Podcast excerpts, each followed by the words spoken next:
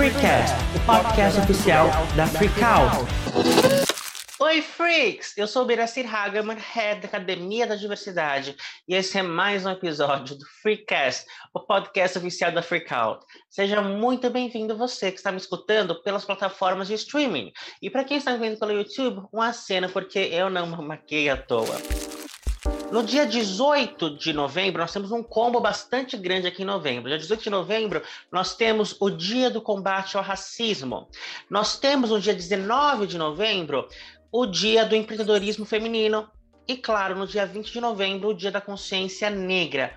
Portanto, nosso tema não poderia ser outro: Black Girl Power empreendedorismo negro feminino. E para falar sobre isso, nós temos ela, que é uma empreendedora é negra e é feminina, que é a Ai Souza. Ai, seja muito bem-vinda, minha amiga, que é doce e comunicativa. Oi, gente. Oi, Bira. Prazer estar mais com você. Boa estar com você. Não, o prazer é meu. Estar com você sempre é um bálsamo na minha vida. Ai, eu queria dizer uma coisa para você. Hoje, nós temos espaço para as empreendedoras negras.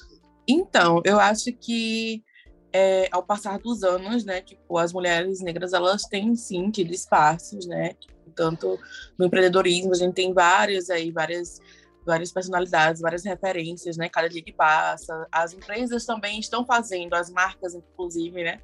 Estão fazendo mais essas essas questões de workshops, é, consultorias, treinamentos para que mulheres negras elas estejam é, elas consigam se desenvolver mais, né, nessa questão do empreendedorismo. Então, temos, sim, acho que muitas ações, eu acho que a gente está avançando quanto a isso, mas é, em linhas de dados, é, ainda é um avanço que está indo, assim, em passos lentos, né, porque a gente vem, tipo assim, a gente tem que entender que pessoas negras, mulheres negras, elas vêm que a maioria vem de uma vem de uma estrutura que é totalmente diferente de mulheres brancas e pessoas brancas, né? Tipo, ela tem menos oportunidade, né? Não, não são muitas, uh, uh, os dados não são muitos de mulheres negras que fizeram faculdade, universidade, então também tem esses empecilhos, essas questões, né? E às vezes é muito complicado, assim, você se inserir no mercado quando você é, gera uma insegurança, né? Você se inserir nesse mercado de empreendedorismo quando você não vê que pessoas que tiveram uma vivência igual a sua, que enfim, não estão lá. E hoje em dia eu acho que a gente tem sim uma, uma grande parcela de mulheres negras que são referências nessa área de empreendedorismo. E essas mulheres elas estão juntamente com algumas marcas né, muito influentes fazendo esses treinamentos, que é, são treinamentos que eu vou ter que falar assim que são mais para quem tem acesso, né? Porque a gente tem, tem uma, uma gama de mulheres negras empreendedoras que não estão na internet, que não estão lá no LinkedIn, que não é, são notificadas quando tem esses treinamentos, né? Que são mulheres que têm é, tem sua lojinha de, de, bolo, ou então são mulheres que se juntam entre outras mulheres para poder fazer serviços de faxina e quando vê é, ao longo do tempo vão ganhando uma, uma visibilidade maior e aí viram empresárias, né? né nesse sentido assim de também de estar tá trabalhando na área doméstica também, acho que se a gente for fazer uma pesquisa, eu estava lendo semana passada, salvo engano, né? Mas aí eu vou até dar uma conferida nisso, que às vezes muitas mulheres negras elas entram na área de empreendedorismo assim nessa área, né? Fazendo trabalho doméstico, se juntando com outras mulheres negras ali da sua comunidade, né, prestando esses serviços. E quando vê, elas têm ali sua empresa, mas geralmente essas empresas elas não não é uma empresa que ela é formalizada, né? Não tem CNPJ, a gente também tem pouco número de mulheres negras que têm CNPJ. Então, é uma coisa que está, tipo assim, empreendedor. A gente tem duas faces do empreendedorismo, eu gosto muito de falar, porque é essa face de onde a gente vê as pessoas ali na internet se movimentando, mulheres fazendo parte desse treinamento, que querem ir, é, querem se, se estruturar mais nessa área, querem entender mais essa área querem ficar mais seguras nessa área e tem outras mulheres que vão para o empreendedorismo porque não tem muito, as portas do mercado não estão abertas para elas, então elas têm que meio que se virar aí nesse empreendedorismo, é boca a boca, ali na sua vizinhança, na sua comunidade, e na maioria das vezes ela também não formaliza esse trabalho dela e às vezes acaba não ganhando é, alguns benefícios, né, que, quando, que a maioria das pessoas que tem CNPJ, que estão formalizados certinho, acaba, acabam tendo. Aí você disse uma coisa que me chama muita atenção. Você fala sobre a vivência. Eu queria saber qual é essa vivência da mulher negra empreendedora? O que que o racismo está imbu imbuído, está dentro desse, desse jogo inteiro da vivência? Eu acho que é muito do que eu falei agora nessa minha última fala.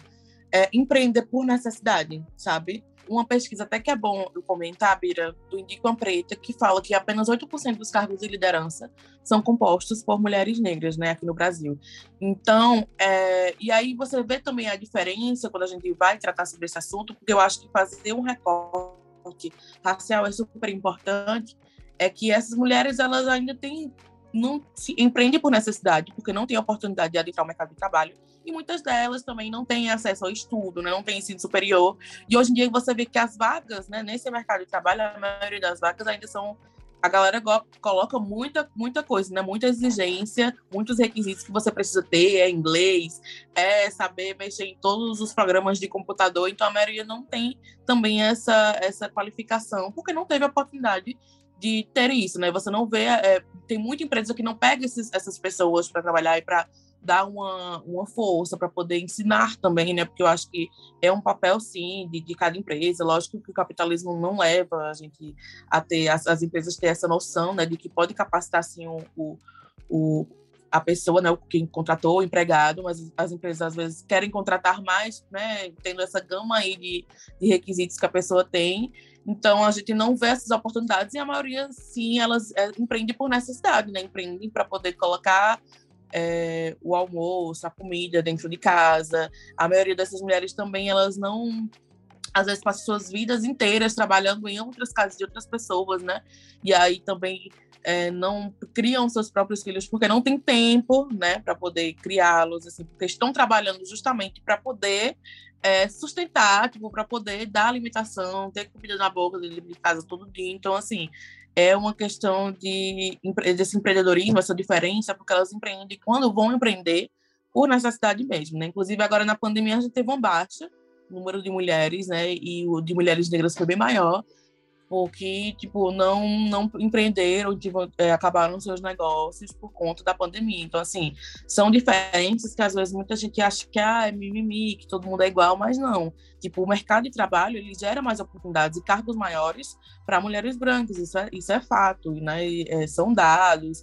E aí, tipo, é só você ver que assim, vi uma pesquisa, acho que era do Sebrae, que falava, né, que 35% das mulheres brancas, elas, elas empreendiam por necessidade, e a quantidade de mulheres negras era 51%.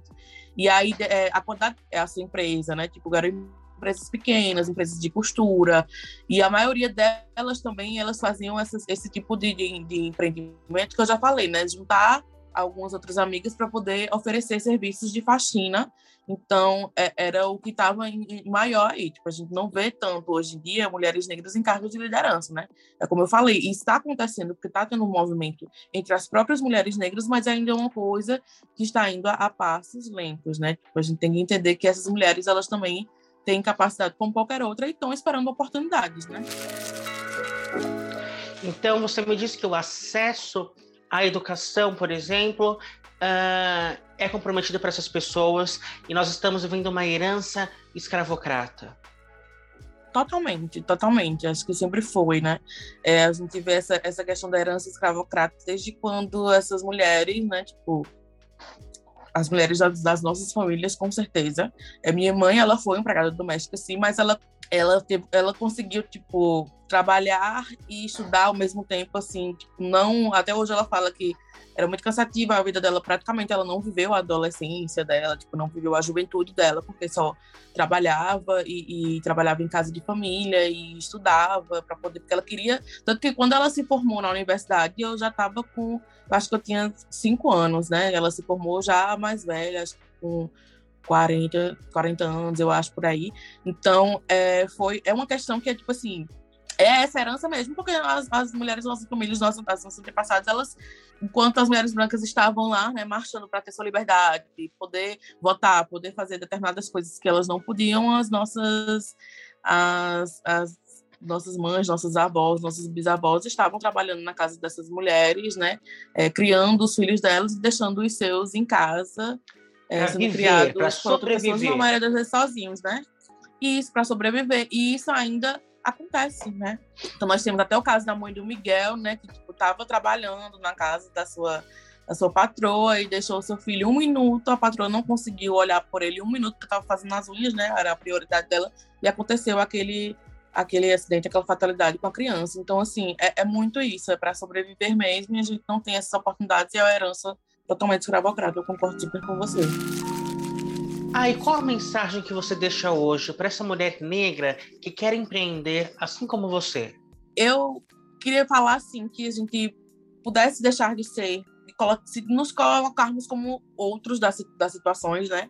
Deixar de, das pessoas pararem de nos moldar como, ela acha, como elas acham que nós somos e nos colocar como sujeitos, né, da nossa vida, das nossas questões e tirar aquele, aquela, é, é não é fácil assim, dar, dar, essa dica, porque eu acho que vai muito, muito da realidade das outras pessoas, né? Mas eu acho que se você tem um, um desejo seu de empreender, é, tem um, um, algum meio de fazer isso acontecer, faça. Não fique esperando, não fique des... não desista, não deixe que as pessoas falem, ah, isso é loucura. Não, vá por você, porque eu acho que a gente só sabe se vai dar certo se a gente tentar. Então é, é muito complicado, é muito difícil. Eu não posso aqui se dizer, ai, nossa, tudo por meritocracia. Se você se esforçar, não vou falar isso, porque é horrível. A gente sabe como é a sociedade. Não existe essa questão de meritocracia. Eu não gosto de falar sobre esse assunto porque as coisas são totalmente diferentes. Mas é, tentar, tentar conseguir, tentar ver meios, é, se juntar com pessoas que você conhece, que são pessoas negras, que já empreendem, pedir conselhos, pedir ajuda, é pedir incentivo, né? Tipo, sei lá, ir em página preta grande, falar, nossa, divulgar meu trabalho para que as pessoas me conheçam. Então faz essa essa essa linha aí, aí eu acho que é tentar mesmo e fazer tudo para que dê certo, né? Porque eu acho que tem sim, a gente tem muitas pessoas que são capazes, que têm um trabalho incrível, que só estão esperando serem vistas e esperando só uma oportunidade, né? Que alguém alguém as veja para que elas consigam alcançar diversos voos. Então, é não desistir, é se colocar como sujeito mesmo, parar de se definir da forma que os outros pensam que você é. Eu desejo muita sorte a você, mulher negra empreendedora, que está numa luta muito grande de sobrevivência. Muito obrigado, Ai, pela conversa que nós tivemos hoje. Eu gostei muito, muito de conversar com você. Freaks, se vocês gostaram também, por favor, vão no nosso Instagram, arroba e comenta. Conta a sua experiência pra gente, a gente quer te ouvir. Muito, muito obrigado pela companhia de todos vocês. Somos diversos, sejamos livres, sejamos freaks.